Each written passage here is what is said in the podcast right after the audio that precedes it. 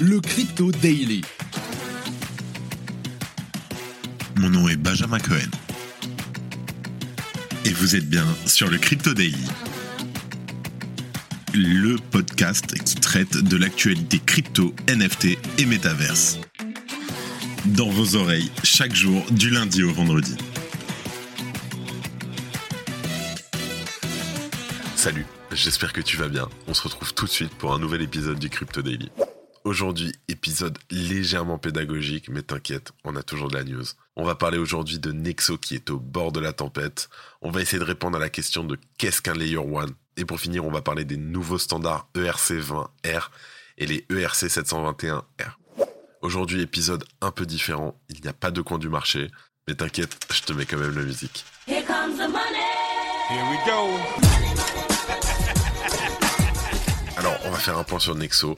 Faut savoir que la plateforme a connu une semaine mouvementée entre les rumeurs d'insolvabilité et les attaques judiciaires. Lundi dernier, une information est tombée annonçant que la Californie intentait des actions en justice contre Nexo aux côtés de six autres États américains. Le Kentucky, l'État de New York, le Maryland, l'Oklahoma, l'État de Washington et le Vermont. Les faits reprochés se rapportent au produit dénommé Earn Interest Product, proposant, comme son nom l'indique, des intérêts. Or, Nexo ne posséderait pas les licences nécessaires pour s'adresser au marché américain, ce qui a attiré l'attention des régulateurs. L'État du Kentucky avance par exemple dans sa plainte qu'au 31 mai dernier, 542 comptes auraient été ouverts dans la juridiction de la région pour une valeur portée à 31 millions de dollars. Mais plus encore, ce même État a posé le doute concernant le système de prêt et d'emprunt de Nexo. En effet, il est possible de déposer des fonds en collatéral sur la plateforme afin d'emprunter des actifs. D'ailleurs, la plateforme se vante de disposer d'un système d'audit en temps réel développé par Armanino. Cela permet de certifier que Nexo possède bel et bien plus de fonds que ce qui a été emprunté par les utilisateurs. Je te mets le lien en description. Il est également possible de télécharger un rapport. Toutefois, ce que reprochent les autorités du Kentucky, c'est que ce rapport ne comporte aucun détail, laissant ainsi planer le doute sur une réelle solvabilité du produit. Concernant le manque de preuves sur la solvabilité de Nexo, les autorités du Kentucky pointent donc ce manque de transparence et le fait qu'une grande partie de la trésorerie de la plateforme repose sur le token Nexo. Je cite, à ce jour, Nexo a fourni des informations insuffisantes pour justifier de la solvabilité revendiquée, compte tenu des récentes fluctuations du marché, des faillites subies par des sociétés de crypto-monnaies concurrentes et le fait que la majeure partie des fonds propres de Nexo Capital soit représentés par son token propriétaire dont la valeur est questionnable. Pour info, il s'est passé à peu près la même chose avec euh, Celsius il y a quelques mois. On a eu quelques semaines de FUD ou des mauvaises nouvelles, des, des légendes, etc. Et ensuite, euh, bah, la nouvelle est tombée. Celsius a bloqué les retraits et c'est parti pour tout un cirque qu'on a aujourd'hui. Comme toujours, attention, not your key, not your coins. Mettez vos cryptos sur des cold wallets. Il y en a plein, très facile à trouver. Soyez votre propre banque. Si tu aimes le daily, sache qu'une note et un commentaire nous aident énormément. Aussi, si tu ne veux rien rater de l'actualité, abonne-toi. Aujourd'hui, je vais essayer de t'expliquer qu'est-ce qu'un Layer 1, qu'est-ce qu'un Layer 1, qu'est-ce qu'une blockchain même de type Layer 1. Le terme Layer 1 ou L1 signifie couche 1 en français. Une blockchain de type L1 se nomme blockchain de première couche.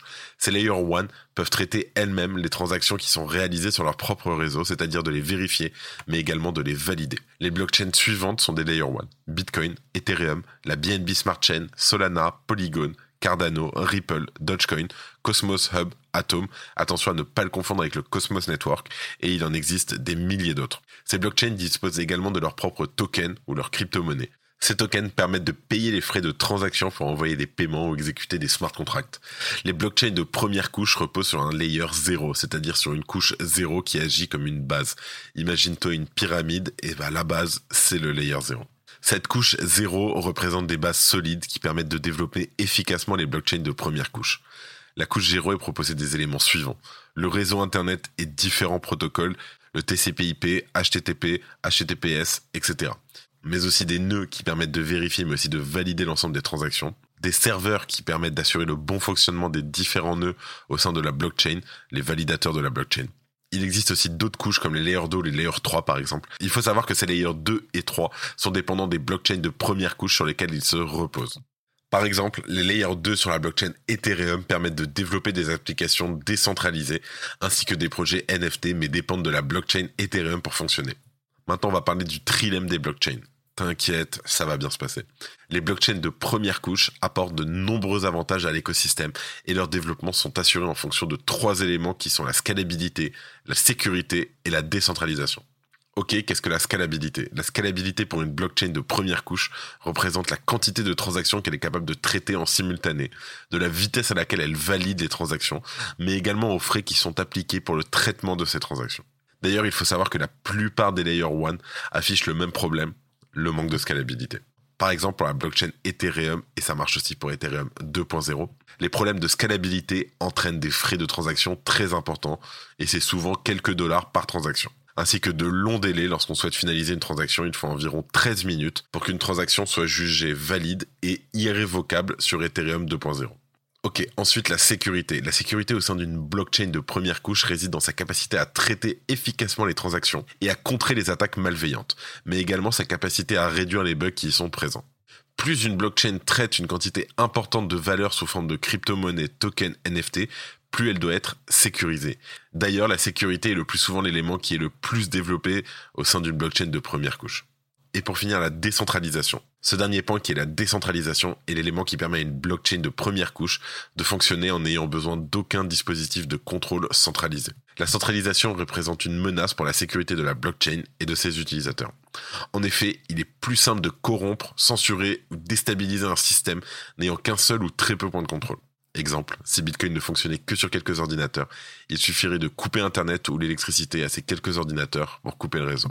Un deuxième exemple qui est un peu plus d'actualité, c'est si le protocole Bitcoin était entièrement hébergé sur des ordinateurs en Amérique du Nord. Le législateur américain pourrait s'octroyer des pleins pouvoirs vis-à-vis du protocole et imposer des lois facilement. La finalité pourrait être une interdiction pure et simple d'héberger le protocole Bitcoin sur des ordinateurs, et donc en permettant le monde entier de faire fonctionner le réseau, Bitcoin évite de nombreuses attaques. Pour info, j'ai un ordinateur à côté de moi et sur cet ordinateur, je fais tourner un Bitcoin Node. Et pour finir, on va parler des Layer 2 parce que je te vois venir, je sais que tu te poses la question. Comme on peut le voir, les Layer 2 sont développés sur les blockchains de type Layer 1. Ces Layer 2 dépendent de la sécurité des Layer 1 et permettent d'apporter une certaine optimisation de celle-ci en apportant principalement des améliorations de performance. Par exemple, la blockchain Bitcoin est connue pour avoir un temps de traitement des transactions qui peut s'avérer très long, de 30 minutes à 1 heure, et une capacité de transaction limitée, environ 4 transactions par seconde contre plusieurs milliers pour les réseaux Visa et Mastercard. C'est pour cette raison qu'il existe le réseau Lightning Network, qui est un réseau de type Layer 2 et permettant à de nombreux utilisateurs de réaliser des transactions plus rapidement off-chain, c'est-à-dire hors de la blockchain principale. La prochaine fois, on parlera plus longuement du Lightning Network. Et pour finir, on va parler de Stanford et des nouveaux tokens ERC20R et ERC721R. Une équipe de chercheurs de Stanford a présenté un projet permettant de créer des transactions réversibles sur Ethereum. Je sais, c'est bizarre, mais on en parle. Si ce concept venait à se concrétiser un jour, cela donnerait naissance à une nouvelle famille de tokens. Dès lors, les ERC20R et les ERC721R. Kylie Wang a présenté un livre blanc dans lequel elle et plusieurs de ses collègues décrivent un concept de transaction réversible. La chercheuse explique que l'idée du projet vient de l'ensemble des hacks auxquels a pu faire face l'écosystème. Elle cite aussi bien les attaques comme les 320 millions de dollars sur le bridge Wormhole ou encore les différents phishing dont ont été victimes certains propriétaires de Bored par exemple. Il est vrai que dans ces cas précis, un bouton marche arrière serait utile, à rien à dire. Pourtant l'idée peut sembler contre-intuitive car l'essence même d'une blockchain est justement d'être irréversible et immuable. Bien sûr, l'objectif n'est pas de rendre l'ensemble de la blockchain Ethereum réversible, cela n'aurait aucun sens. Cela passerait plutôt par un nouveau standard de token qui pourrait être utilisé pour des cas stratégiques. Le concept serait qu'après une erreur dans une transaction ou suite à un hack, nous puissions faire une réclamation auprès d'un tribunal décentralisé afin de réclamer le retour des actifs. Ok, on parle du tribunal décentralisé. Les ERC20R et les ERC721R seraient construits en leur implémentant diverses fonctions de manière à permettre les contestations. La victime, en fait, elle fait appel à une fonction appelée request freeze qui déclenche le procès. Dans un premier temps, les juges de la gouvernance du projet auquel appartient ces tokens votent sur le jet des avoirs, ce qui fera appel ou non à la fonction freeze. Ensuite, après un autre vote, ces mêmes juges décideront à faire appel à la fonction reverse ou reject reverse, afin de refaire revenir ou non les tokens à leur propriétaire d'origine. Le white paper de cette hypothétique catégorie de tokens explique en détail le fonctionnement de cet algorithme, et je te le mets en description, néanmoins, plusieurs limites peuvent être observées. Pour un NFT, il est très simple de savoir sur quelle adresse il se trouve exactement. Mais qu'en est-il pour les jetons fongibles? Prenons l'exemple avec 10 tokens A volés qui seraient ensuite envoyés vers une autre adresse contenant déjà 10 autres tokens A qu'on va appeler propres. Ensuite, le propriétaire de cette adresse les envoie sur deux adresses séparées en quantité égale, 10 à gauche, 10 à droite. Dans cet exemple, il n'est pas possible de savoir précisément où sont les tokens volés, et pourtant l'algorithme ne ciblerait qu'une seule et même adresse. Si les transactions réversibles présentées par Kylie Wang sont intéressantes, nous constatons que dans le cas d'un hack, il faudrait réagir très vite car la fenêtre de tir serait très restreinte. Pour moi, personnellement, une telle technologie ne pourrait pas s'appliquer à tout l'écosystème. Mais si elle venait à voir le jour, certaines organisations autonomes décentralisées, notamment les DAO, pourraient par exemple trouver un intérêt à l'adopter pour leur token de la gouvernance. C'est une affaire à suivre.